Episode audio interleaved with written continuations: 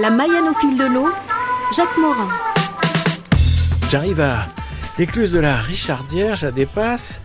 Ah bah tiens, des, des kayakistes qui sont en train d'apponter. Ah bah je vais m'arrêter. Bonjour.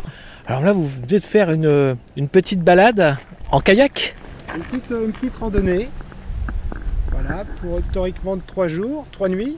Ah oui, carrément. Départ de Mayenne avec un petit arrêt au, à l'écluse, au gîte de l'écluse. euh, la Fou- Fouardière. Fou- Voilà.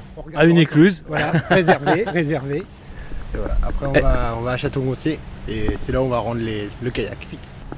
Il faut prendre son temps parce que c'est physique. Ça paraît très cool, mais il faut. On va voir des beaux bras.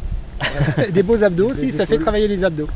Et les cuisses parce qu'avec l'arrêt préfectoral, on peut plus utiliser les écluses. On, on ressort le bateau à quai. et Ah oui, ah oui. ah, donc là, là c'est ça. Vous appontez, là, vous allez traverser, passer de l'autre côté, euh, voilà. Des fois, on, est- on profite d'une péniche, mais euh, ça- on n'en a fait que deux là pour ça. Mais euh, ça bouge un peu, non? Non, non, c'est tout en douceur comme la Mayenne. Et vous, vous êtes d'où alors? Alors, on est d'Angers, euh, plus précisément à côté de Bécon et Granit à la Poésie. Et vos prénoms, c'est? Jocelyn et Lou. Jocelyn et Lou. Eh bien, écoutez, je vous souhaitais une, euh, une bonne descente euh, de rivière jusqu'à jusqu'à Château-Gontier. Ouais, Merci, à vous. Kilomètre 17.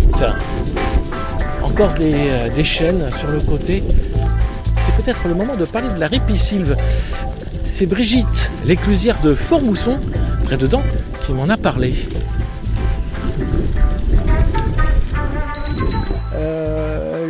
Département de la Mayenne donc en train de couper les arbres en ce moment, ça fait peur à tout le monde. C'est pour sauver les arbres qui ne sont pas contaminés. On a des problèmes euh, d'arbres qui sont malades, donc on les a coupés et euh, ils vont être replantés. Et donc là, on continue à améliorer la qualité du chemin de halage. Et avec la ripisylve, là, on va pouvoir continuer à pousser un peu plus loin. Donc ça travaille, c'est c'est normal, on coupe les arbres, mais c'est pour leur bien. Voilà, c'est pas pour leur bien, c'est pour éviter que la maladie se propage, comme dans le sud, dans le canal du Midi, avec tous les platanes qui ont été malades. Bon, pour éviter qu'on abatte tous les arbres, il vaut mieux en couper quelques-uns maintenant, euh, agir à temps. Et c'est vrai que là, euh, en Mayenne, il y a vraiment une mentalité qui est vraiment tournée vers l'écologie, vers la protection. Il faut s'en féliciter parce que c'est pas partout pareil.